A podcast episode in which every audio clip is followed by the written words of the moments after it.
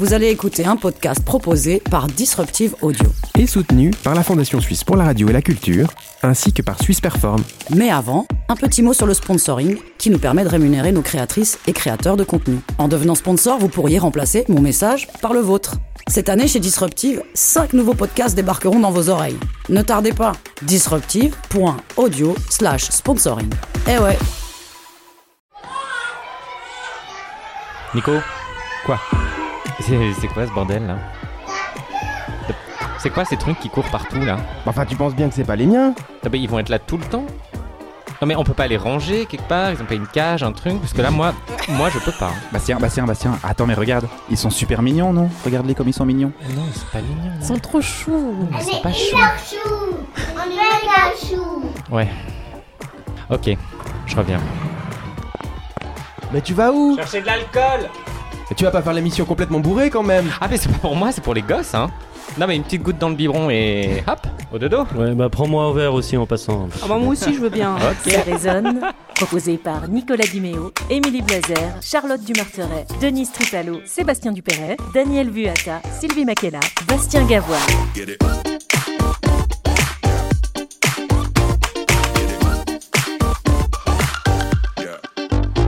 Et bienvenue tout le monde, vous écoutez Ça résonne et vous avez bien fait. Dans cette émission, l'équipe se divise en trois. Celles et ceux qui ont ou veulent des enfants, d'autres qui ne savent pas, et puis enfin ceux qui n'en veulent pas. On va en parler pendant le temps d'une série télé. Ouais, chose que je peux plus faire avec des enfants d'ailleurs, regarder une série TV. Et bah tu vois, déjà ça commence. Bah profite bien Daniel parce qu'aujourd'hui on a l'honneur de participer à un concert privé. On a la chance de recevoir Billy Bird. Merci encore Elodie d'être avec nous aujourd'hui. Et puis comme ça a super bien marché la dernière fois et qu'on a tellement kiffé ton passage qu'on t'a demandé de nous rejoindre, on accueille aussi Sylvie Makela. Oui, et je vais vous parler de mes enfants puisque moi je fais partie de l'équipe de ceux qui ont des enfants. C'est juste, merci. Et l'âme voyageuse Denise a décidé de nous faire un petit stop par sa raisonne. Coucou tout le monde, bonjour. Euh, moi je vais parler un petit peu de mon avis qui est pas d'avis. Merci Denise. Et donc euh, la dernière émission en même temps que Sylvie, je lui ai gracieusement cédé ma place, il est, il est très reconnaissant. Euh, vous l'avez adoré, c'est Sébastien Dupéret. Oui, et moi je vais vous emmener dans un pays qui est presque aussi merveilleux que les Cévennes, c'est la vasectomie. Et enfin celui qui nous a gentiment prêté ses enfants pour le début de l'émission mais qu'on a très vite rendu. Je veux bien sûr parler de Daniel Vuata. Voilà, et moi j'assume mais j'adore mes enfants. Voilà, je vous aime. Ah, je vous aime. Condoléances. Oh. Et on gardera évidemment le meilleur pour la fin avec Émilie Blazer qui nous a préparé un petit enregistrement où elle nous parle de ses premières fois. Hmm, C'est plutôt dans le style que quand t'es un enfant, tu découvres tout pour la première fois. Avez tous des Faut esprits pas- mal tournés un peu ici hein, quand Bah, même. surtout toi du coup. Oui. Et pour ma part, euh, j'ai posé des questions à Madame Joëlle Darwish, qui travaille à l'Université de Lausanne, à l'Institut de psychologie. J'ai par exemple essayé de savoir pourquoi les trentenaires sans enfants devaient supporter une si forte pression sociale. Pourquoi on dit que de nos jours, l'enfant est roi. Et ben ça promet. Allez, bon vous avez choisi de partager votre journée, votre soirée ou même votre nuit, qui sait, avec nous et on s'en réjouit. Donc c'est parti pour Ça résonne, saison 2, épisode 5.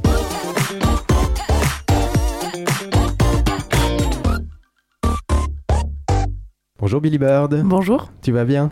Très bien, et toi Ça va bien, merci beaucoup d'être là avec nous. Sans toi maintenant libre de participer à toutes nos discussions, hein, vraiment comme tu le souhaites. Vous connaissez tous Billy Bird. Oui. Ah oui, ah oui, ah bah oui, ah oui, ah oui. Tellement franc, merci beaucoup. Et bah pour les autres comme moi, les ignorants, euh, attention, transition, euh, Billy Bird c'est ça. On vient la nuit, j'ai si peur qu'on oublie, tout est bancal.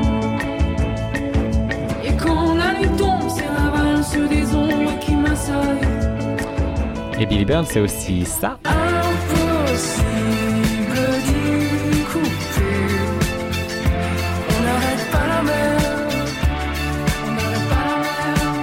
Et dernièrement il y a aussi ça. Puisqu'il faut choisir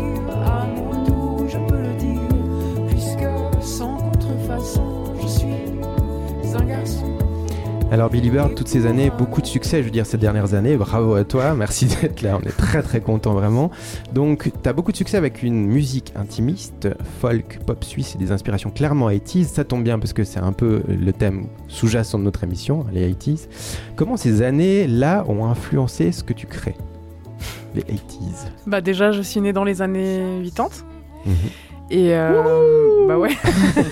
Oui. Et voilà, je suis née bah, en 1983 et hum, c'est vrai que bah, je viens d'une famille euh, franco-espagnole et j'ai deux parents qui ont beaucoup beaucoup euh, écouté de musique et c'est vrai que les années 80 c'est une période qui est tellement riche au niveau musical, au niveau Mhm. variété et euh, il y a aussi vraiment cette euh, prépondérance de la télévision. C'est vrai. ouais. Et en France, euh, bah voilà, moi j'ai toujours grandi aussi avec les chaînes françaises. En fait, j'ai très peu. Souvent, quand on me parlait des baby bouchettes, j'étais là, bah moi j'ai pas cette culture-là. Ouais. Parce que j'ai Je vraiment. compatis. Ouais, j'ai une culture française en fait. Et, et c'est vrai que. Bah voilà, il y avait. La télé, c'était quelque chose d'hyper présent et, et beaucoup de musique transitait par la télévision. Mhm. Euh, Balavoine, euh, les, toutes les soirées du samedi soir. Les Champs-Élysées? Les Champs-Élysées, non Non Pardon, pardon. On est à côté de- d'à peu près une décennie. Balavoine. Oui, c'est un peu non. non Mais à, à peu de choses près, on y est. Sylvie qui n'est pas née dans les années 80. Non, je triche. Mais en 79. Ah, Et moi, je regardais les Champs-Élysées avec Balavoine qui venait changer aux Champs-Élysées. Ah, l'émission, ouais. l'émission, les Champs-Élysées. Bah oui, à la non, télé. Ça, tu vois, c'était trop tard. Moi, ça, c'était trop tard. C'était déjà Drucker, non? C'était déjà Drucker. Il est là depuis 25 ans, 30 ans. Donc tu commences à chanter, à jouer avec la guitare que ta mère t'offre lorsque tu rentres dans un foyer pour enfants. hein. Mhm. Euh, vu qu'on parle des enfants aujourd'hui et ce soir, comment ça s'est passé la tienne d'enfance? Euh, c'est une, enf- une enfance très particulière. Euh, j'ai bah voilà, j'ai une famille qu'on peut dire plus ou moins chaotique. Et avec beaucoup de, ouais, beaucoup de, de mouvements, beaucoup de déménagements, beaucoup de, de conflits entre mes parents Mhm. euh, qui sont euh, soldés finalement justement par un placement au foyer.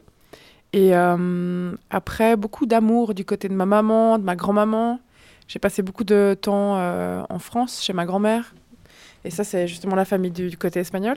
Et puis, quand j'ai eu 9 ans, j'ai été placée en foyer pour différentes raisons, justement, de, de garde, de...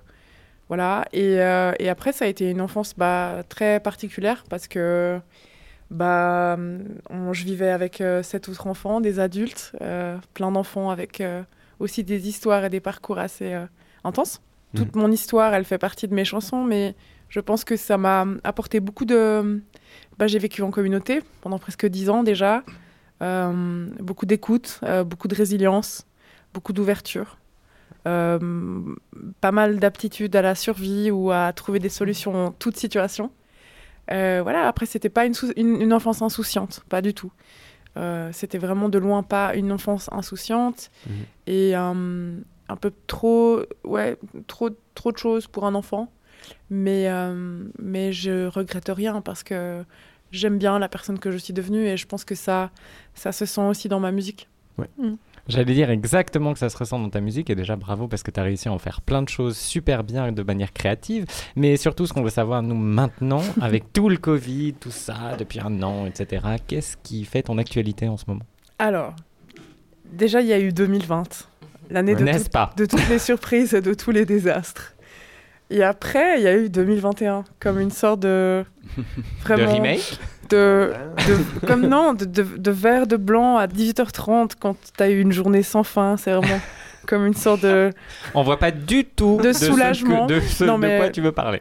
Et euh, donc, euh, moi, actuellement, là, c'est reparti très très fort. J'ai beaucoup de travail. euh, j'ai fait beaucoup de choses. J'ai, depuis le Covid, j'ai. J'ai paniqué pour l'argent. J'ai j'ai trouvé, j'ai fait des remplacements euh, à l'école primaire. J'ai j'ai été attachée de presse pour des festivals. euh, j'ai donné des cours euh, de, de, de production musicale online. J'ai fait plein de trucs. Une vraie boîte à outils Ouais, mais oui, mais en fait, quand on est aujourd'hui musicien indép- enfin, musicienne indépendante, c'est vrai qu'on est très. euh, on, on dit qu'on est des musique-preneurs ou musique-preneuses, donc c'est vrai que C'est joli. j'ai développé beaucoup de compétences. Ouais. Et puis, euh, et là, actuellement, je suis en train de terminer mon disque. Youhou Voilà, ouais, je suis en train de terminer ce disque, j'ai pris le temps. Et je suis en train d'écrire des chansons pour un, nouveau projet, euh, une collaboration avec des musiciens de jazz, euh, euh, avec un, un pianiste qui s'appelle Gauthier Tout et une batteuse française qui s'appelle Anne Passeo. Donc là, j'écris des chansons, on va jouer à Paris en août et dans un autre endroit que je ne peux pas dire pour le moment. Mhm. Suspense. Voilà, et aussi, je vais, la semaine prochaine, je vais faire une résidence avec la musicienne qui s'appelle Verven. Je ne sais pas si vous la connaissez, elle fait de la musique électronique. Une ma Ouais, une Vevezane. Elle est super Verveine. Donc on commence un, on tente une, une nouvelle, euh, un projet ensemble. La semaine prochaine, on part à la Brévine pour euh, composer. Cool. Voilà, après je repars en studio, après je pars en voyage, après j'ai des concerts à Zermatt, après je fais aussi des camps. Je travaille pour une association qui s'appelle Helvetia Rock. Donc une actualité en fait super chargée. Oui. Finalement. Tout à fait. Après une année de pause. Ouais, là c'est là c'est un- très intense. Ouais. ouais, là c'est très intense, mais on n'a peut-être pas l'habitude. Plus l'habitude, je sais pas. Plus peut-être. C'est là que tu devais me couper, non? Ouais, je vais te couper. Exactement. Bien J'ai senti, joué. une- j'ai senti une certaine euh, tension au niveau du timing. Non, j'allais y arriver gentiment. ça. Ça, ça- ça se saurait si on faisait attention au timing dans cette émission. Ouais. Ok, très bien. Et bon, Nico, avec tout ça, euh, l'enfance, tes questionnements, le dégoût de Bastien pour faire des enfants. C'est affreux, faire des enfants d'ailleurs, cette expression. C'est un mec qui a pas envie d'enfant qui l'a écrit. Ouais. T'as mené une croisade pour trouver ta réponse, c'est ça? Eh oui, j'ai demandé à Madame Joëlle Darwish, qui est responsable du Centre de recherche sur la famille et le développement à l'Université de Lausanne, section psychologie, attention, pourquoi faire des enfants? Est-ce que c'est le besoin de laisser une trace derrière soi hein, qui parle, ou est-ce que c'est égoïste ou pas? Elle nous donne son analyse. Alors bon, le mot égoïste, il a, euh, je trouve, une connotation négative. Donc, euh, si on parle plutôt d'un désir individuel d'avoir un enfant, euh, oui, probablement qu'il y, a- quelque chose de ça. À, un extrême, on a peut-être, voilà, ce qui apparaît comme un désir biologique de se reproduire. On parle d'instinct de reproduction. Et puis à l'autre extrême, on a le, désir d'avoir un enfant qui est plutôt considéré comme une construction sociale. C'est clair qu'on est des êtres dans une société, des traditions, une culture, et puis euh, il y a euh, une, modification de cette, euh, de cette question en fonction du contexte dans lequel on est.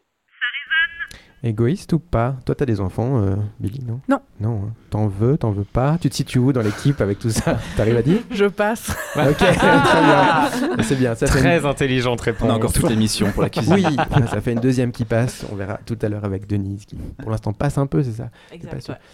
Daniel, c'est égoïste ou pas? C'est pas été égoïste pour toi? T'en avais envie? Je sais pas comment répondre à cette question en vrai, parce que oui, c'est égoïste, mais euh, et c'est bête et tout ça. Mais, euh, mais je pense par contre, pour répondre un tout petit peu plus intelligemment, je vais essayer. Ce qu'on disait sur l'enfance, je pense que ça a vraiment une vraie influence sur, euh, sur ce choix-là. Je dis pas que c'est toujours voilà notre enfance qui reflète ensuite notre envie ou pas d'enfant, mais par contre, dans mon cas, moi je sais que j'ai grandi dans une grande famille avec euh, cinq frères et sœurs et que j'ai adoré ça et que du coup, je sais pas, c'était une sorte d'évidence, euh, et presque une évidence dramatique dans mon cas, parce qu'évidemment, plus le temps passe et plus on se dit c'est con de faire des enfants aujourd'hui. Et en fait, moi, c'était plus fort que moi parce que voilà, je venais de là et je m'étais toujours dit, mais si je trouve la bonne personne, je vais faire une, une, une monstre marmaille. Une monstre Une monstre marmaille. Une smala, une ce que tu veux, un clan, hein, tu vois. Je, je veux qu'il y ait Une des- équipe de foot? Ouais, pas autant que ça quand même. Ah, ouf. Bah tiens, t'as quand même réagi difficilement pendant le, ce, que, ce que disait Madame euh, Darwish. Moi, je trouve pas. T'as pas du tout envie d'avoir. T'as Ah, pas une pulsion comme Rien ça. du tout. Rien du non. Alors peut-être que, euh, comme euh, disait Daniel, peut-être Quelle que est ton enfance, mais- On a dit que moi j'étais un joker, je ne dévoile rien. Euh, non, alors vraiment non. Ça n'a jamais été le cas, c'est toujours pas le cas. Je doute que ça devienne le cas. Bon, moi, après tout ça, et comme j'ai pas encore de gamin, je partirai bien à nouveau en voyage. Ouais, ou ça hein Bon, bah moi j'ai ce qu'il vous faut. Partons en vasectomie, bien sûr. Sébastien Dupéret. Oui, alors la vasectomie euh Non, pardon, pardon, pardon pour cette blague nulle. euh, puisque pour ceux qui en douteraient, la vasectomie, ce n'est pas une ablation des testicules. hein. Même si c'était le cas comme j'ai mué il y a bien longtemps, ça n'aurait pas changé grand-chose à mon timbre de basse profonde. que ceux qui rêvent de chanter comme Jarouski ou le regretté Patrick Juvet passent donc leur chemin, cette chronique n'est pas pour eux. Par contre, ceux qui rêvent de trouver une méthode de contraception simple, efficace, peu onéreuse et définitive sont les bienvenus. Bon alors, c'est quoi une vasectomie exactement? Alors la vasectomie, c'est la ligature des canaux déférents qui transportent les spermatozoïdes. En gros, on bouche le canal qui mène les spermatozoïdes des testicules à la prostate. Il faut noter que ça ne change rien à vos, éjacul- à vos éjaculations en termes de quantité, puisque les spermatozoïdes ne représentent que 2 à 3% de votre sperme, le reste étant constitué du liquide séminal, dont la composition n'est absolument pas le sujet de cette chronique. Et bordel de merde, cette phrase est beaucoup trop longue, faudra la couper quand je reverrai mon texte. L'opération Se passe sous anesthésie locale. On fait une petite incision, on bouche les canaux et boum, vous ne risquez plus de produire un petit Kevin ou une petite Samantha. Vous améliorez ainsi d'un seul coup vos revenus, votre bilan carbone et votre santé mentale pour la modique somme de 700 francs. Euh, pour info, la ligature des trompes, l'équivalent féminin, c'est plus de 3000 francs et une opération bien plus lourde sous anesthésie générale. Et comment s'est passée ta vasectomie, si j'ose te demander? Bah très bien. Hein, C'est évidemment de la chirurgie ambulatoire, donc ça prend deux heures maximum de votre à votre sortie du bâtiment. Vous débarquez, vous vous rasez si vous ne l'avez pas encore fait, et vous partez pour l'opération. Deux petites piqûres, le seul moment légèrement douloureux, et ensuite les chirurgiens font leur œuvre. Alors petit bonus en ce qui me concerne, j'ai eu de la chance, la chirurgienne et le chirurgien avaient un post-doc en stand-up, ce qui a engendré un nombre incalculable de vannes plus ou moins graveleuses dont je vous passe les détails. Je peux également vous confirmer que la playlist du centre ambulatoire de Beaumont est assez rock'n'roll et que si les chansons de Queen avaient des couilles, celles des Guns N' Roses sont une parfaite BO pour une vasectomie. Et après, comment ça se passe? Des douleurs, quelque chose? Non, alors l'urologue m'a décrit les douleurs possibles après l'opération dans un jargon qui est assez technique, hein, vous en doutez, donc je vais essayer de vous retranscrire ça. Vous aurez l'impression d'avoir fait un match de boxe avec un nain. C'est- c'est bon, Il faut un petit moment. Moi, ça m'a pris aussi pour avoir l'image. Bon, en ce qui me concerne, j'ai dû mettre une pâtée à passe-partout parce que les douleurs étaient assez anecdotiques.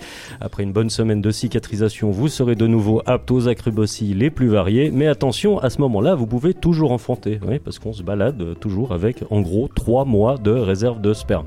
Donc bon, vous attendez trois mois, vous faites une- un petit spermogramme pour être sûr qu'il n'y a plus rien, et le tour est joué. Vous tirez à blanc, popol est muet, vous ne risquez plus de transmettre cette terrible MST qu'est la vie. Je précise que, bien évidemment, et plus sérieusement, c'est la seule MST que vous ne transmettez plus avec une vasectomie. Et c'est vraiment définitif, du coup? Ben, sur ce sujet, les avis divergent. Et puis divergent, ça fait beaucoup de vasectomies. Je l'attendais. Ah, je vais mettre à le. Donc Ah ouais. techniquement, soyons sérieux s'il vous plaît. Techniquement, l'opération est, réversible, mais le taux de réussite de l'opération de recanalisation, c'est comme ça que ça s'appelle, varie entre 60 et 80%, puis ensuite la fécondité n'est pas garantie. Bon, pour être clair, si on se lance dans une opération, c'est qu'on ne veut pas ou plus d'enfants. Et qu'est-ce qui t'a amené à faire ce choix? Bah, je sais pas si on peut parler de choix en fait, d'avoir ou pas des enfants. Mais surtout pense- si jeune. Oui, bah. euh, Compliment. si jeune. Si jeune. très adore. gentil. J'ai quand même 39 ans, quoi. Et j'avais déjà demandé à 30 ans, mais on n'a pas voulu me la faire. Ah d'accord. Je le note quand même. hein. Ah ouais. Non, mais je sais pas si on peut parler de choix. C'est, c'est- pour moi, c'est des arguments plus ou moins rationnels qui justifient en fait des pulsions qui sont profondes et puis difficiles à décrypter surtout. En ce qui me concerne, c'est d'abord, soyons honnêtes, une forme d'égoïsme. Parce que oui, ne pas vouloir d'enfant, c'est aussi une forme d'égoïsme. J'ai une haute idée de ce que devrait être ma paternité, puis j'ai jamais voulu faire les sacrifices que j'estimais nécessaires pour être un bon père. J'ai jamais voulu être père. Non pas parce que je dénigre ce rôle, mais au contraire parce que je le surestime probablement. Puis une grande part de la masculinité toxique vient, selon moi, justement du concept de paternité. Vouloir enfanter, vouloir laisser sa trace, marquer le monde de son empreinte, que le monde le veuille ou non, ben moi je pense qu'il faut arrêter de vouloir marquer le monde de son empreinte. Pas seulement pour des raisons écologiques évidentes, mais aussi d'un point de vue philosophique. Nous avons gagné la course de l'évolution, bravo à nous. Maintenant, nous pouvons arrêter de courir ce marathon au rythme d'un 100 mètres, nous pouvons arrêter de nous répandre comme si notre survie en dépendait, parce que, ben, probablement, notre survie dépend maintenant de notre capacité à nous contenir plutôt qu'à nous répandre. Nous devrions arrêter d'être des acteurs et devenir des observateurs joyeux et curieux. La mission de l'humanité maintenant, ce devrait être de mieux comprendre le monde qui nous entoure, de mieux se comprendre soi-même. Alors sortons de la compétition et observons. Bah D'ailleurs, si vous deviez passer le reste de votre vie à ne comprendre et observer qu'une seule chose, ce serait quoi? Bravo. Ouais. Moi, je trouve que c'est génial. Je trouve que ça, c'est enfin euh, la possibilité pour les hommes d'avoir un moyen contraceptif. Et je trouve que c'est chouette parce que euh, nous, on porte aussi, en tant que femme, on porte beaucoup ce poids-là. Et euh, quand on, comme tu l'as dit aussi, quand on a envie, nous, d'arrêter euh, de procréer, la ligature des trompes est non seulement long- longue, douloureuse, euh, et en plus, elle peut avoir des complications par la suite. Donc, euh, super, bravo. Ouais, Non, ça n'a vraiment rien à voir comme opération. euh, la Rien à voir. La Et vasectomie, il y a peu de gens qui le savent. C'est rien du tout. Ouais. Bah, pour en venir à ta, que- à ta question, quand même, si on devait passer le reste de notre vie à comprendre et observer qu'une seule chose, ce serait quoi? Sylvie J'allais dire mes enfants, mais je suis pas Ah, sûre. c'est beau Bonne réponse J'étais Mais train de je, dire la je chose sais, que je- toi, je- c'est je- horrible. mais je sais pas si c'est vraiment très sincère. Mais On admire l'honnêteté. Il ne t'écoute pas, tu peux dire tout ce que tu veux. Une question difficile quand même, C'est une Sébastien. question difficile. Moi j'ai la réponse. Alors, Ah, oui. ce serait quoi? Une Tu étoile veux, tu veux revoir la question, Daniel, il veut revoir la question. Non, mais elle est compliquée, j'essaie de la, re- Oui, la reformuler. Tu peux la, tu peux la redire? Oui, oui. D'ailleurs, si vous deviez passer le reste de votre vie à ne comprendre et observer qu'une seule chose, ce serait quoi? Vous avez trois heures. Donc C'est clair que ça pourrait être une disserte, hein. Ça, Je c'est- rêve. Ah, moi, c'est bon. Moi, j'observerais moi. Alors? Ah, tu sais, alors. Ah, moi, c'est l'océan. Ah, Joli. Moi, je refuserais totalement de faire ça, en fait. Enfin, c'est de la torture pour moi. Moi, j'ai besoin de tout observer, de tout comprendre, de tout aller voir. Enfin, me limiter à une seule chose, c'est Ah, tu peux répondre impossible le monde. Bah Ouais, ouais. non, mais le monde. même Oui, le monde n'est pas suffisant, c'est frustrant, je trouve. Non, vraiment, tu vois. Moi, je pourrais pas. The world is not enough. Ouais, c'est ça. je m'emmerderais beaucoup aussi. ouais. Est-ce qu'on s'écouterait pas une chanson du Tu veux une chanson? Oui. À force de faire marcher nos têtes comme ça, nos cerveaux. J'ai chaud, pardon. Oui, une petite chanson me ferait du bien. T'as l'air en tout cas, oui, ouais. je suis complètement à la masse. Bah volontiers, si tu veux nous jouer une petite chanson, du coup, euh, t'avais choisi quoi pour aujourd'hui pour nous?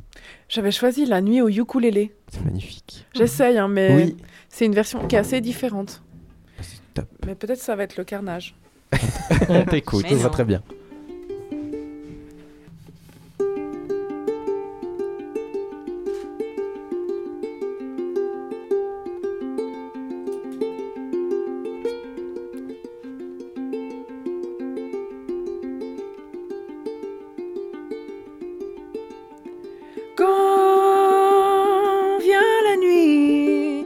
Me perds et je suis, je me décale.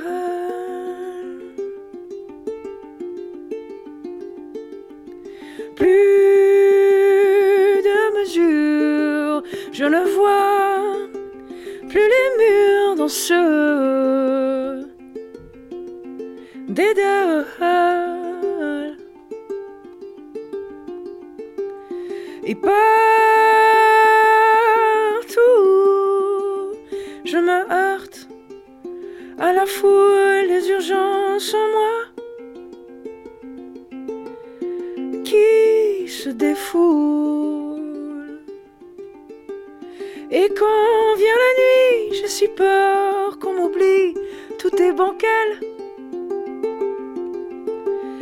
Et quand la nuit tombe, c'est la valse des ombres qui m'assaillent. Et quand vient la nuit, j'ai si peur qu'on m'oublie, tout est bancal. Et quand la nuit tombe, c'est la valse des ombres qui m'assaillent.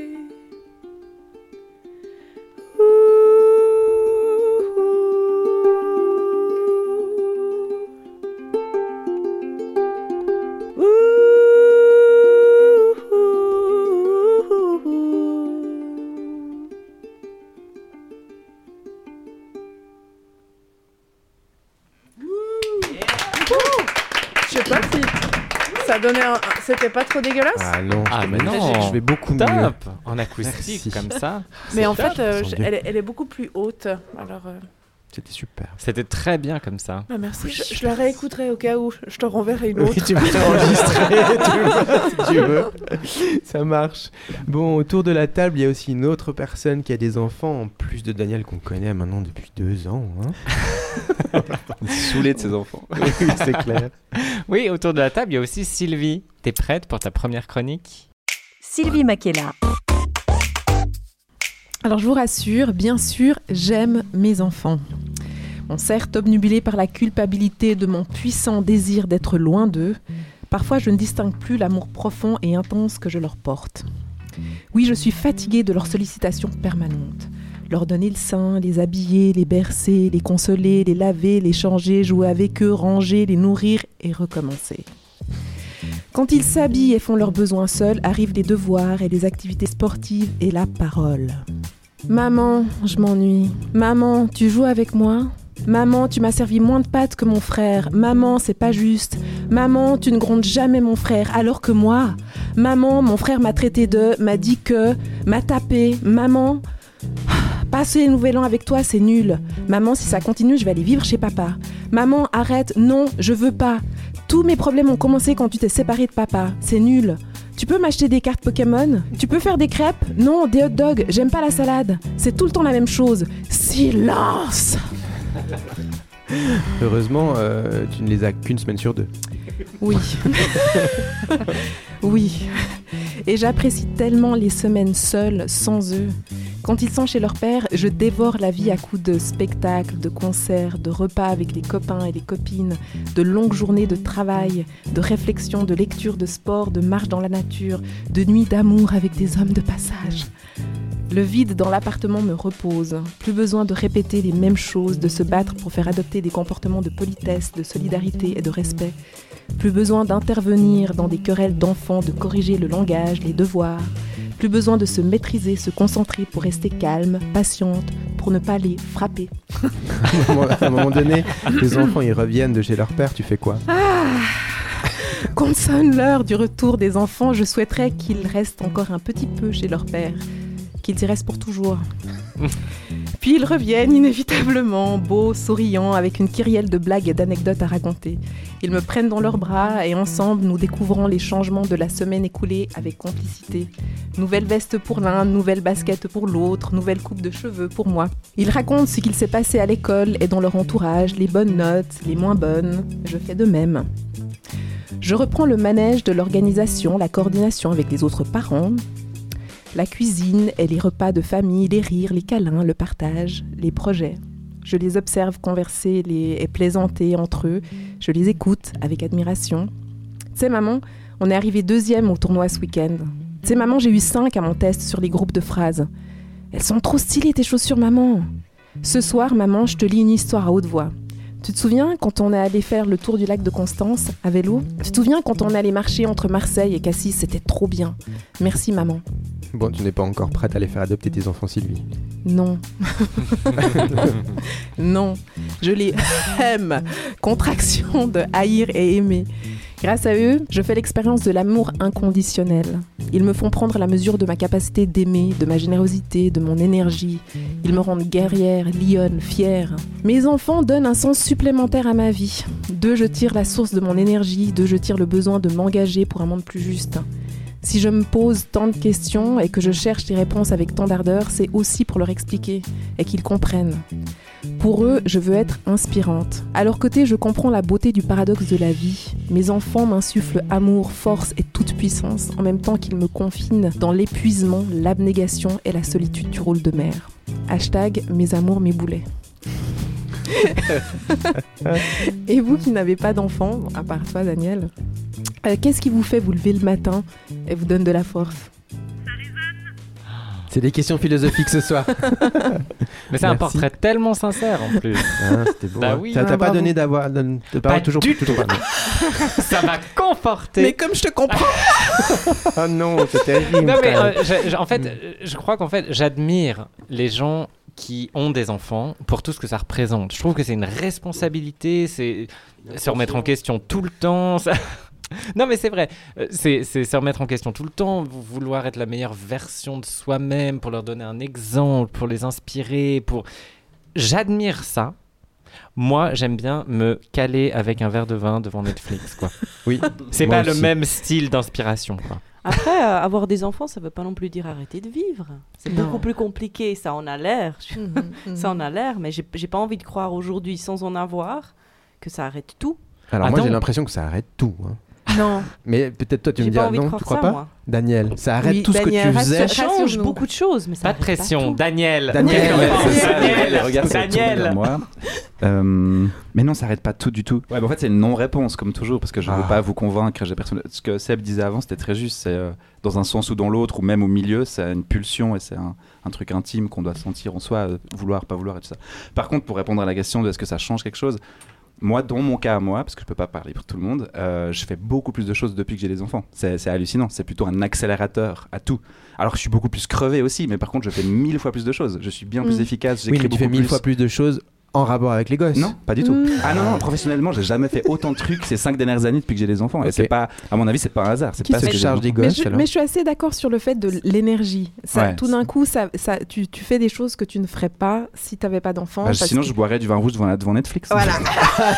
La pauvre vie Merci. déprimée et désespérée de Bastien. Je me fais une super pub en fait. Et moi, je voulais, je juste rajouter quelque chose par rapport aux enfants, c'est que je me suis, je pense qu'il y a une, une, une réponse rationnelle et une, une réponse émotionnelle. Mhm. Je pense que de manière rationnelle, euh, je veux dire, euh, jusqu'à nouvel avis, se rep- euh, pour euh, repeupler la Terre, il faut faire des enfants. Je crois qu'il n'y a pas tellement d'autres possibilités. Oui.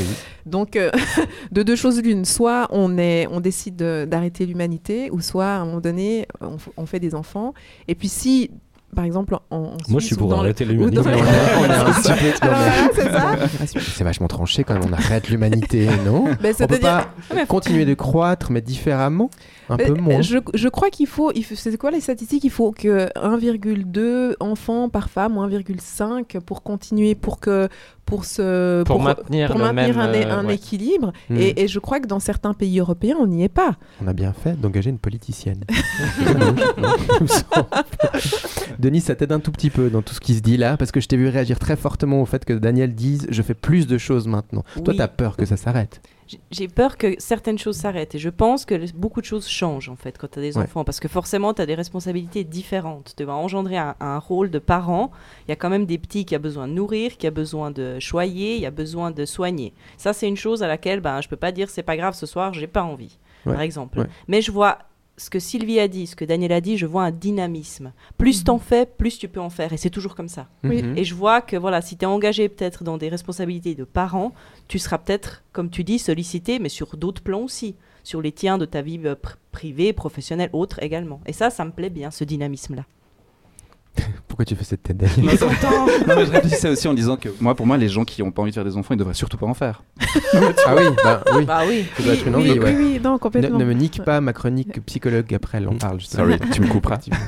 Mais Billy Bird, toi, qui, toi, tu fais tellement de trucs, t'aurais pas le temps d'avoir des, des enfants maintenant. Ou bien, non? Après ce que tu viens de nous dire avec Non, l'actualité. Comme en ce non. moment. Mais c'est c'est vrai aussi qu'en tant que musicienne, euh, j'ai eu une discussion récemment avec une autre musicienne où je me posais la question justement euh, comment est-ce que c'est est-ce que c'est concilia- conciliable et, et au bout de la discussion, on s'est dit oui, évidemment. Mhm. Ouais. Mais effectivement, je fais beaucoup de choses, mais euh, c'est aussi parce que j'ai le temps de le faire et, et je pense aussi que plus on fait, plus on fait. Effectivement, ouais. Mais je pense aussi que si je décidais d'avoir des enfants, euh, euh, bah, ce serait un vrai choix. Et puis, et puis ce serait un choix conscient. J'aurais pas euh, peur de passer à côté de certaines choses. Je pense que Mhm. si je décide de le faire ou de pas le faire, ça doit être bien conscient. Et en fait, c'est juste un, un autre temps. Et puis il y a aussi des situations où juste la question se pose pas. En fait, je crois que je me suis enfin, je me suis jamais vraiment posé vraiment la question. Disons que c'est jamais devenu un sujet de discussion En train de commencer à euh, dans t'excuser ma- d'avoir ton avis. Là. Non, non, pas du tout. non, non, pas du tout. Mais je dis juste. euh, alors, il y a les gens qui en veulent pas et pour qui c'est clair. Il y a Mhm. les gens qui en veulent et pour qui c'est clair. Il y a des gens qui savent pas. Il y a des gens qui. Et il y a juste des gens, peut-être comme moi, où juste. Ça s'est juste jamais présenté. Et puis, je, je doute que ça se présente d'ailleurs. Mais euh, non, moi, je suis en couple de- stable depuis euh, déjà un certain temps 7 ans, 8 ans. Mhm. Et euh, juste la question, c'est jamais euh, posée. Alors, après, peu importe la personne, homo, bi, hétéro, euh, trans, etc. Peu importe, mais juste la question s'est pas posée. Donc, euh, Après, moi, je me pose souvent la question, justement, euh, parce que bah, moi, je, je sors avec des femmes, et, et c'est vrai qu'en termes de législation, par exemple, il y a très peu de sécurité pour les, les personnes euh, qui. Enfin, les, les- les familles euh, homoparentales. Et ça, c'est aussi, moi, en couple, des questions qu'on s'est souvent posées, où, où ma partenaire, elle me disait, mais moi, je, moi, je suis désolée, mais en fait, je trouve ça trop désécurisant, en fait, de pas de pas vraiment avoir de législation qui nous protège. En tout cas, à l'époque, là, c'est en train un peu de changer, mais il va encore falloir Il va voter. falloir voter, ouais. on croise les doigts. Mais je pense aussi que ces, que ces inégalités aussi sociétales, elles, elles, elles influencent aussi les modèles Ouais. et puis les mentalités. Moi, peut-être que, effectivement, si je vivais dans un pays où il y avait des législations ultra, ultra sécurisantes pour les couples de même sexe, ben, on n'aurait peut-être pas la même discussion. Ou on n'a on Mhm. pas. Ça, ça, ça modifie les réflexions, c'est sûr, du positionnement. Sébastien, toi qui t'es sûr de ne pas vouloir d'enfants, mais alors, c'est quoi qui te fait le- te lever le matin? La faim. La faim? C'est pas vrai. Faut que je déjeune. quoi. Non, mais bon. L'envie de pisser. Non, non, mais à, Oui, pa- ça à part aussi. ça, pour l'anecdote, je pense que ça fait depuis que je me suis posé la première fois la question, c'est-à-dire quand j'avais 20 ans, que je sais que je n'en veux pas, et ça a même empiré, je pense, à ce niveau-là. Donc j'ai j'ai été de plus en plus convaincu. Ouais. Par contre, il y a, il y a un truc assez intéressant qui est le fait de ne pas en vouloir et donc de l'annoncer aux personnes avec qui tu vis. Mhm. et le fait de ne pas pouvoir en avoir définitivement, comme c'est le cas pour moi, euh, enfin comme ça sera le cas pour moi, parce que je dois encore euh, compter mes petits spermatozoïdes pour voir s'il en reste ou pas. Mais ça a changé quelque chose pour moi. Où, le fait d'avoir un peu toujours ce- cette pression-là, elle est, elle est complètement différente de celle qu'une femme vit, Mhm. euh, beaucoup moins violente, beaucoup plus infantilisante, je pense. Parce qu'elle est vraiment genre, oui, mais euh, tu verras. en- le, le- le- le- message caché, c'est presque, tu verras quand ta copine t'en aura fait un dans le dos, tu seras d'accord, puis tu trouveras ça cool. Ouais, ouais. Et moi, c'est un truc qui m'a toujours horrifié, qu'on qu'on me reconnaisse pas mon avis, même à 20 ans, même à 25 ans, même à 30 ans, même à 35 ans, comme étant euh, légitime. Et le fait de maintenant ne plus en avoir, je me sens mais complètement libéré de, cette, de ce truc-là, de ce risque-là aussi. Parce Mhm, que, mhm. évidemment que si j'en avais vu un, euh, eu un, si j'en avais vu un, quoi j'aurais couru. Mais si j'en avais eu un, évidemment, bah, j'aurais pris mes responsabilités euh, en accord avec la personne avec qui je l'aurais conçu. Oui. Mais je suis très heureux. elle fait une tête bizarre. Oui, quoique. en Non, fait. mais oui, ça c'est, ça c'est la théorie, mais la vie elle est quand même différente, tu vois. Peut-être que, je dis pas que tu aurais été un mauvais papa, mais quelque chose qu'on ne veut pas, je pense que spontanément on a un peu. euh, Ouais, je pense que justement, je- enfin, le, le truc pour moi, c'est sur le fait d'être père ou d'être mère, c'est que c'est pas un choix. C'est une fois que c'est fait, c'est fait, et c'est un état pour moi. Donc, euh, t'as pas voulu, t'as voulu, t'as merdé, t'as pas merdé, mais ça s'est arrivé quand même. Bah, c'est ton problème, quoi. Moi, je suis Ouais, assez, excuse-moi, je, Ouais. je suis assez admirative de ta, de ta conscience, de sa, ta lucidité de, sur la charge que représente un enfant ou celle ou la tienne, Daniel, parce que vous semblez, toi qui as fait le choix d'avoir un enfant, être parfaitement au clair sur ce que ça voulait dire et dans quelle aventure tu te lançais. Et, et Sébastien, toi qui fais le choix de ne pas en avoir, tu as l'air d'être aussi parfaitement au clair sur quelle aventure ce serait et que tu, et que tu préfères passer ton tour. C'était pas ton cas? Non, alors du tout. Moi, euh, franchement, c'était euh, ah, on fait des enfants, on fait des Mm. enfants, mais j'avais, c'est très naïf, je me rends compte, mais je, je me, je, je me rendais pas compte. Moi, j'étais sûre que c'était un truc en plus dans ton agenda. Donc par Pas que- automatisme un peu, tu t'es Ouais, à l'enfant. euh, Entre, la, entre la piscine et le labrador. Ah, mais, complè- mais complètement between two cats. Between two cats. Non mais après ça peut, Non, ça peut clairement l'être pour Ah, beaucoup de gens. hein, je pense qu'il y a vraiment un schéma, comme Mais- on disait, euh, hétérosexuel, On fait- mariage, on fait- enfant, mais machin. Exactement, et je, et je me rendais pas compte qu'en fait, tout tourne autour des enfants. Même si ça, après ça te donne de l'énergie, etc. Mais et ça, j'a- j'avais pas du tout cette lucidité et j'étais pas prête, clairement, parce que tout d'un coup, je découvrais vraiment quand je dis ce, cette- d'être- de- ce sentiment d'être phagocyté. Alors pourtant, j'ai beaucoup aimé l'accouchement, euh, euh, l'allaitement, j'en ai trouvé un certain plaisir. Beaucoup aimé. Pas beaucoup aimé. C'est assez stylée, ça. Mais non, mais il y a eu quelque chose de, de- de très empouvoirant, de, de se dire que tu pouvais Mhm. donner naissance et puis que t'avais que c'était que bah, c'est quelque chose qui est propre aux femmes en fait de cet accouchement. Il y avait quelque chose de, de cette force, vraiment quelque chose de très euh, une expérience assez à part. Mais euh, vraiment ce sentiment ensuite d'avoir un être qui est collé à toi tout le temps. Ça, c'était plus compliqué et je ne soupçonnais pas que, que ce serait comme ça. Eh ben en tout cas pour une première chronique, Sylvie, bravo Bravo, tu nous as tous fait parler. Je pense que tout le monde va euh, se poser plus de questions en écoutant l'émission. Bah, t'as pris ma phrase, comment tu veux que je fasse Avant que tout est écrit. euh, Non, mais t'as pris exactement ce que je devais dire, t'as bien dit. Oui, mais tu ne le disais Pour l'impro, c'est zéro, quoi. non, on n'est pas du tout les fans d'impro. Bon. euh, Bon, on parle de première fois alors. Oui, de première fois. Mais c'est pas du tout ce que tu imagines. Ouais, non, mais je veux pas savoir toutes tes premières fois. Ça m'intéresse pas. c'est pas ma première fois. Émilie Blazer.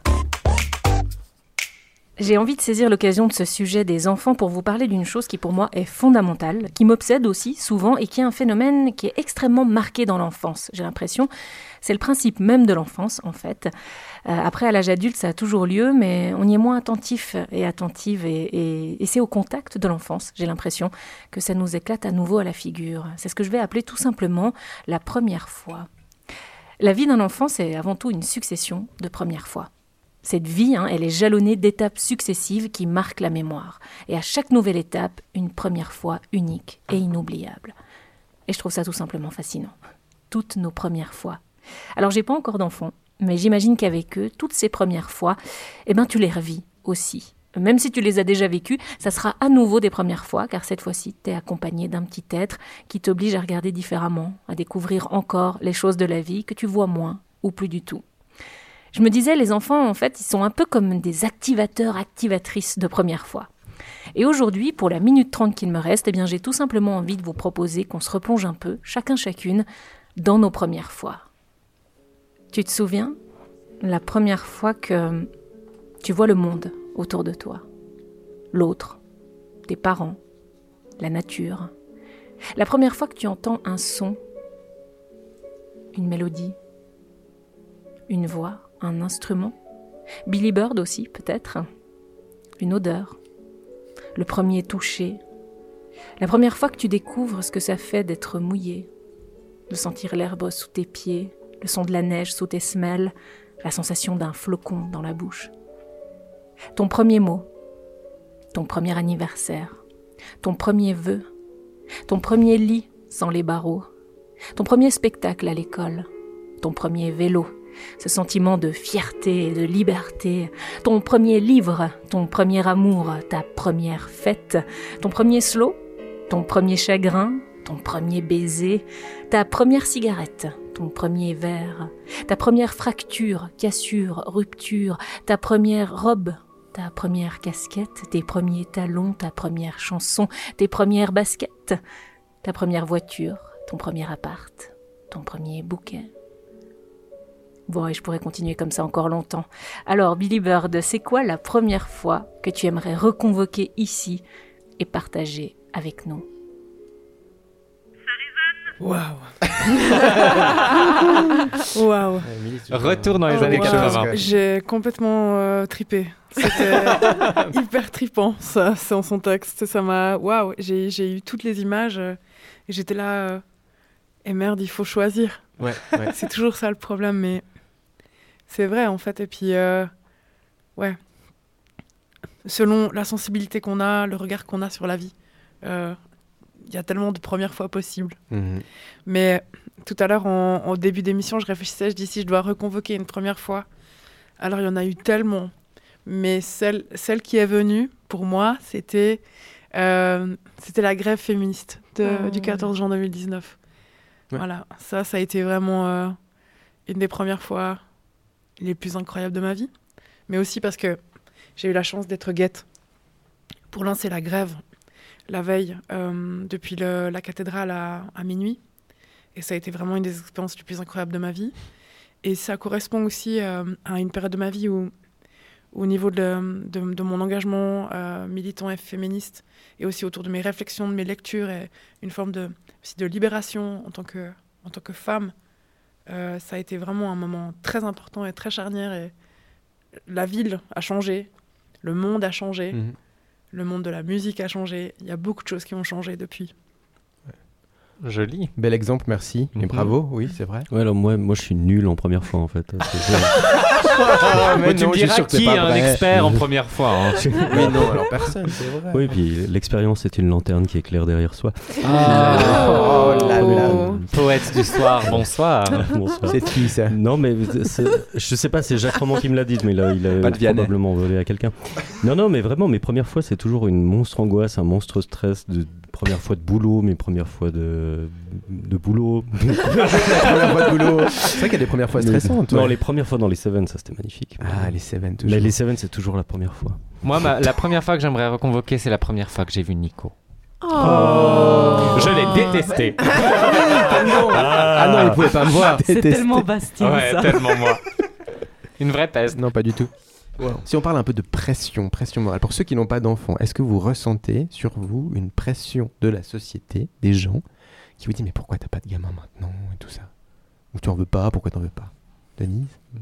Tu ressens une pression des gens autour de toi? J'ai pas envie de la subir, donc euh, non, mais il y en a une effectivement, parce que maintenant euh, je suis mariée récemment, euh, c'est quelque chose de solide, donc voilà, on est prêt pour le futur, et le futur d'un couple comme nous, c'est les enfants, ou c'est la prochaine étape. Donc euh, forcément, tout le monde me demande, mais pourquoi tu n'en fais pas? Tu as déjà un certain âge, pense-y maintenant, après ça sera trop tard. Euh, et à ce propos, Nico, tu as une euh, réponse à nous proposer, tout ça? Madame Darwish, peut-être? Oui, comment expliquer cette pression sociale sur les trentenaires sans enfants? On l'écoute. La liberté de dire euh, on ne veut pas d'enfants, c'est quelque chose qui est relativement récent, en fait, qui est de plus en plus accepté. Donc je pense que justement, c'est un, un signe euh, positif d'une norme qui devient moins rigide, même si, bien sûr, c'est encore tabou et très critiqué. et que la référence principale, c'est celle euh, de l'adulte qui devient parent. Après, la question, c'est pourquoi aussi, hein, on pourrait pourquoi est-ce qu'on veut un enfant, pourquoi est-ce qu'on ne veut pas d'enfant? Et puis là, on pourrait dire, mais on ne devrait pas devoir euh, être obligé de répondre à cette question. Avec ta, ta vasectomie, du coup, tu as l'impression de faire bouger une norme qui est Non. établie Non, vraiment pas. Non, mais pa- par contre, ça, ça permet de clore les discussions plus rapidement. Euh, quand, quand on me casse les couilles, littéralement avec ça. Voilà. Euh, par contre, ouais, ben, c'est clair que moi j'ai quand même beaucoup d'amis où ce que je trouvais étonnant, c'est pas tellement. Enfin, il y a une pression sociale évidemment, mais c'est une pression en, en termes de job, où tout d'un coup des questions étranges qui viennent parfois de femmes qui ont elles des enfants. Enfin, je trouvais que cette pression-là ou ce truc-là, ah vraiment, tu veux, tu, tu vas prendre ce job, mais tu feras comment quand tu auras des enfants? Des, des trucs comme ça hyper violents, Mhm. plus que euh, il faut absolument que tu en aies. Ça, effectivement, j'ai l'impression que ça bouge un petit peu. Mais euh, ce genre de pression sur le job, euh, je, le- je les trouve vraiment, je la trouve vraiment hard, quoi. Elle est chou. Elle est hyper chou. On est méga chou. Bon, Daniel, ce sont tes enfants. hein, ok, ils sont choux. Et toi, tu as voulu pour ta chronique, du coup, peser le pour et le contre, mesurer scientifiquement ce que tes enfants t'apportent et ce qu'ils t'empêchent de faire. Daniel Vuata. C'est ça, j'ai voulu faire ça et comme à chaque fois, eh ben, euh, je fais pas ce que je voulais dans, cette, dans cette émission. Non mais c'est vrai, J'ai vraiment, je me suis vraiment dit, bah, je vais être tu sais, presque un peu euh, à, la, euh, à la Bill Gates, euh, faire, un, faire un, un schéma avec à gauche, à droite, le pour, le contre et tout, tu vois, après un, un- un bilan un peu après 5 ans quoi. Et puis, euh, et puis finalement, tu les gardes, nous. ouais, presque. Non, mais tu vois, qu'est-ce que ça me faisait vraiment? Parce qu'au fond, c'est vrai que j'ai un discours un peu voilà, là-dessus, vous avez vu, quoi. Mais, euh, mais y réfléchir vraiment euh, intensément et longtemps, ça m'arrive pas tous les jours non plus, parce qu'on est dans un flux, quoi, avec eux, et ça nous empêche des fois un peu de penser aussi. Donc j'ai essayé de le faire et j'ai pas réussi. Tout ça pour vous dire que ma chronique d'aujourd'hui, elle est beaucoup plus euh, peut-être littéraire que d'habitude. J'ai préféré aller dans le côté plus émotionnel et du coup faire une espèce de liste euh, qui, qui s'appelle Sans vous, voilà, parce qu'ils sont deux, mes enfants. Et d'ailleurs, je me demandais, c'est peut-être osé, tu me dis euh, tout de suite et on coupera si jamais, mais tu serais d'accord de faire, parce que comme c'est un truc un peu fou, de faire deux, trois euh, trucs derrière, genre, et puis on, moi je Oui, par-dessus. Je suis en train de manger un cake frette. Ça serait trop classe. Merci Billy, trop classe.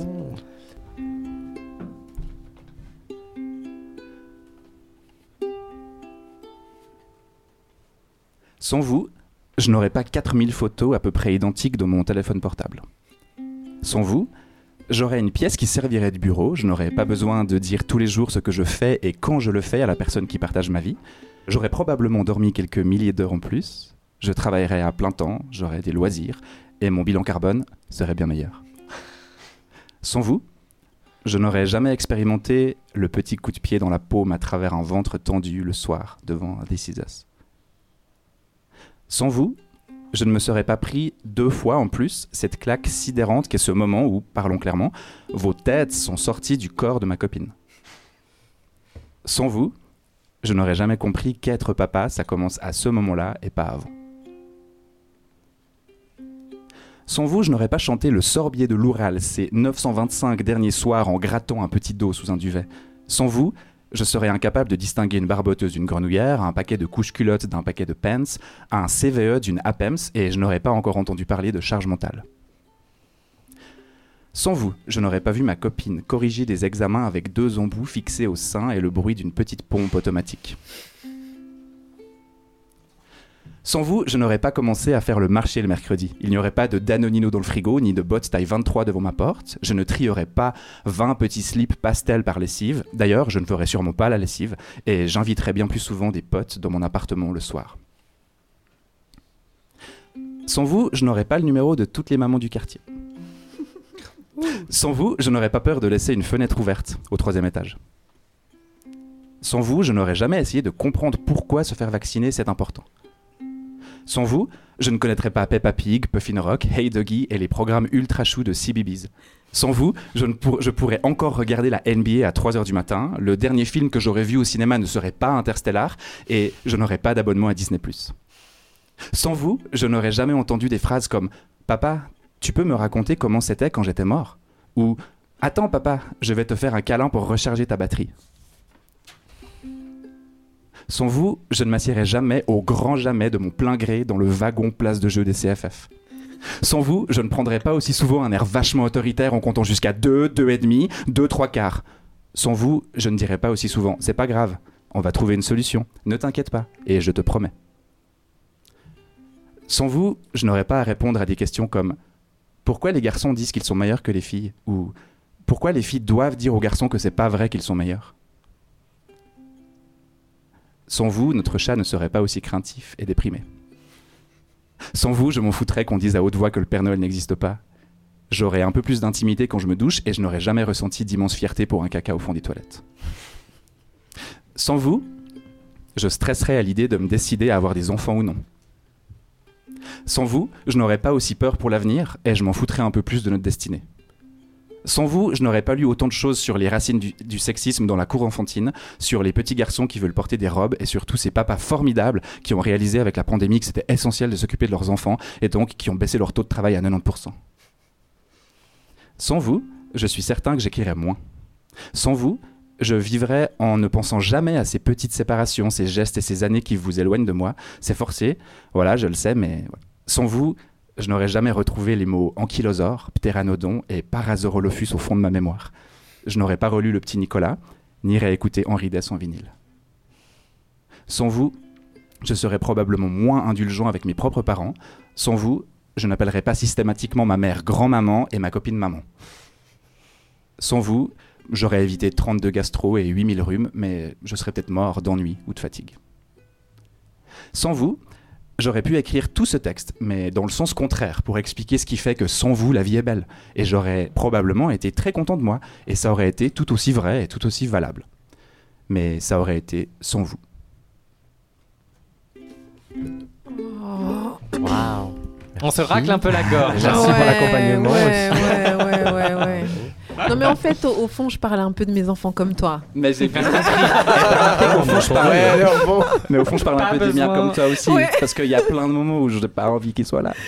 Pas besoin de te rassurer, Sylvie. Tout va bien. Bon, là, on a un peu parlé des deux opposés quand même. Oui. Euh, on a dit tout à l'heure, il y a ceux qui en veulent, ceux qui en veulent pas, mais il y a aussi un troisième cas, non, Denise? Denise Tripalo.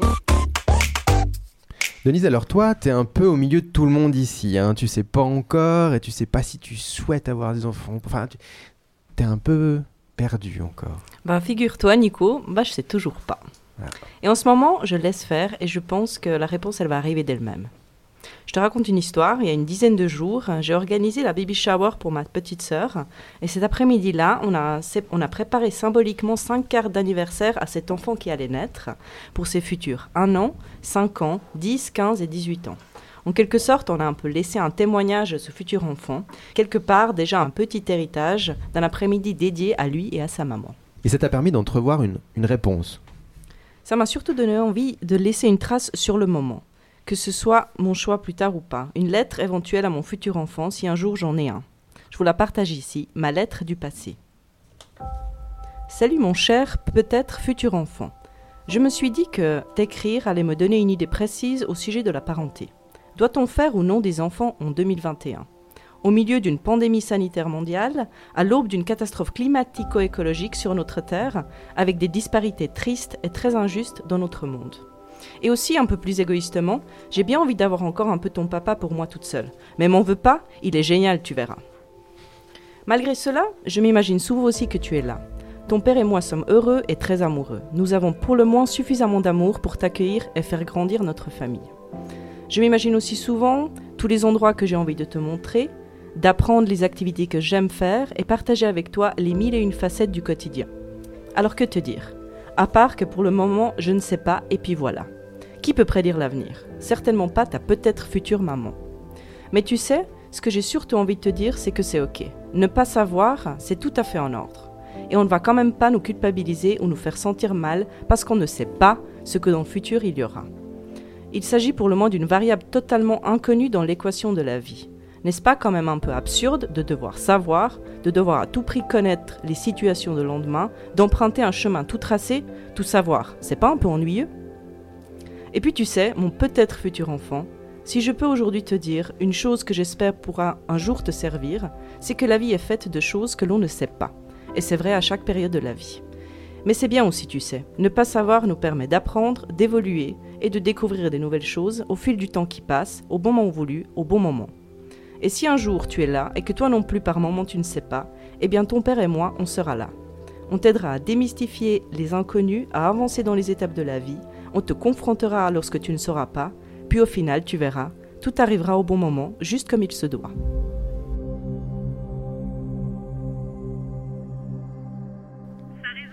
Merci Denise pour ce partage-là. C'est vrai, on oublie souvent qu'il y a les autres, ceux qui ne savent pas encore. Je te repose la question, Jose, quand même. Toi, tu sais pas encore ou tu, tu veux juste passer plus loin la question? Euh, non, non, non, je peux en parler. Euh, j'ai vraiment eu des, des phases, en fait, avec euh, des phases où j'étais sûre. J'étais sûre. Mais c'est vrai aussi que c'était marrant parce que ça dépendait aussi un peu des personnes avec qui j'étais en couple. Mhm. Et euh, la personne avec qui j'étais, euh, autant je- si elle était méga motivée, j'étais un peu là, ok, let's go. Ouais. Et puis, euh, ouais. Mais du coup, j'ai beaucoup aussi entre vouloir, pas vraiment savoir, avoir l'impression que peut-être je serais nulle. Euh, que voilà, il y a toujours eu un peu oui, non, oui, non, oui, non. Et il y a des jours où vraiment je me disais, mais j'aimerais juste faire l'amour avec euh, la personne avec qui je suis et que ça, ça se règle et que, et, que, et que vraiment que la personne avec qui je suis, genre juste soit moi ou cette personne tombe enceinte et qu'on n'en parle plus. voilà. Ouais, ouais. Et puis là actuellement, bah, euh, je sais pas, mais j'adore les enfants, vraiment. Ok, ouais. Et puis, il y a une lecture qui m'a beaucoup marqué euh, aussi dans les premières fois. C'est la première fois que j'ai lu Sorcière de Mona Chollet, qui a été vraiment un livre important pour moi. Et en fait, ça m'a beaucoup soulagée par rapport à la maternité. Parce que en fait, c'était la première fois que je lisais quelque part. Et si en fait, euh, vous ne deveniez pas mère? Mhm.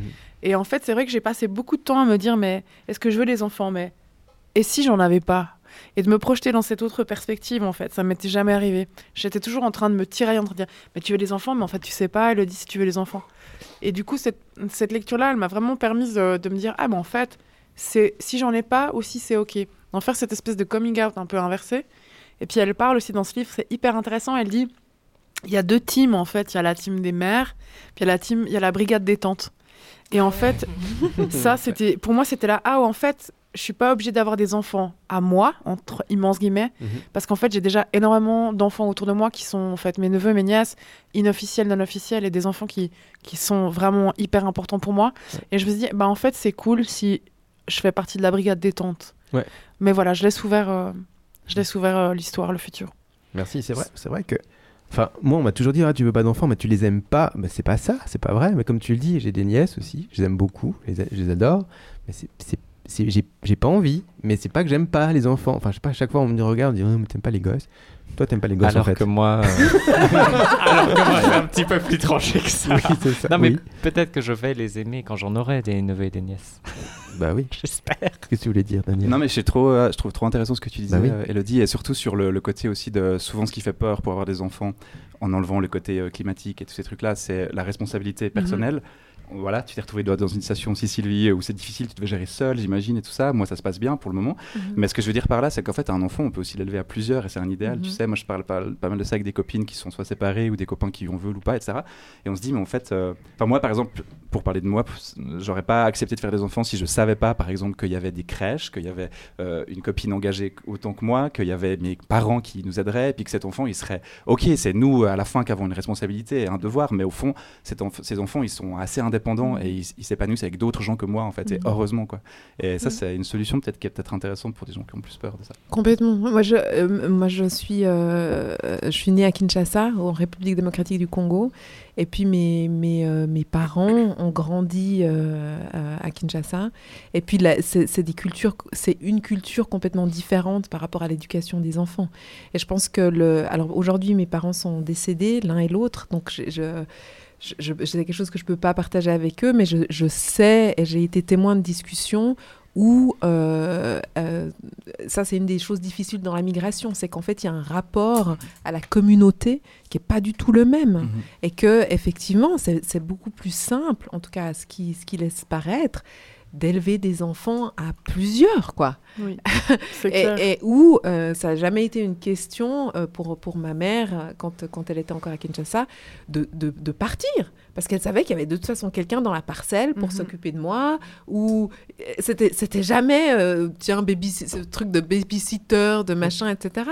Et c'est un rapport évidemment tellement différent. Et c'est possible aussi que ça influence aussi notre manière de, de- tu vois, les personnes peut-être qui ont la peine à envisager d'avoir, euh, de faire des enfants, c'est aussi parce qu'on a, on a cette manière justement de d'élever les enfants à deux. Moi, c'est vrai que c'est un modèle aussi Mhm. qui me dit pas deux, Mhm. deux parents avec un enfant en appartement, ça me fait Ouais. pas trop envie. Moi, Je j'aimerais plutôt trop. aussi d'un truc un peu communautaire avec des enfants, euh, plusieurs, d'autres personnes. C'est aussi plus moi comme ça que je vois les choses, mais. Ouais. Mais on dit, non, il n'y a pas un, un proverbe, alors je sais pas de quel pays d'Afrique, euh, il faut un Africain. village. Ouais, mais justement, je, je veux absolument pas dire un proverbe africain, mais je ne sais pas de quel pays il, Il faut tout un village pour, élever, un, enfant. Oui. Voilà. Ah Ce qui est assez juste, je pense. Et ouais, Mais je sais pas de quel pays il J'aime bien la philosophie qu'il y a derrière. Après, euh, effectivement, du coup, ça revient euh, au fait que bah, quand tu as les enfants, comme Sylvie le disait, tout tourne autour des enfants.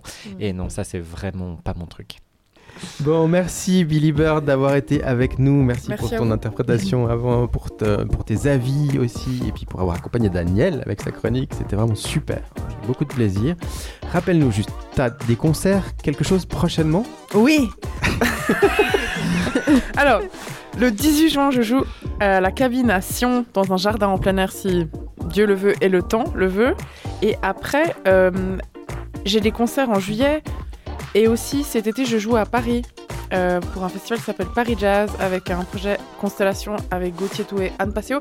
Mais il faut euh, consulter mon site euh, www.billybird.net pour avoir les détails, les jours et tout et tout. Magnifique, on te dit merde merci beaucoup. Bonne reprise. On Ouais. n'y manquera pas. Euh, merci Sylvie pour ta première fois. Merci Émilie, merci Denise, merci Daniel, merci Seb d'avoir partagé toutes vos expériences. Ça m'a clairement pas fait changer d'avis, mais c'était cool. Et puis merci Nico. Merci Bastien, merci à toi. Et quant à nous, eh ben, on se retrouve comme toujours pour un prochain épisode dans quelques semaines. Restez de grands enfants, prenez soin de vous et des autres. Ciao. ciao. Oh là là Waouh. Ça résonne, le podcast qui résonne, mais pas que.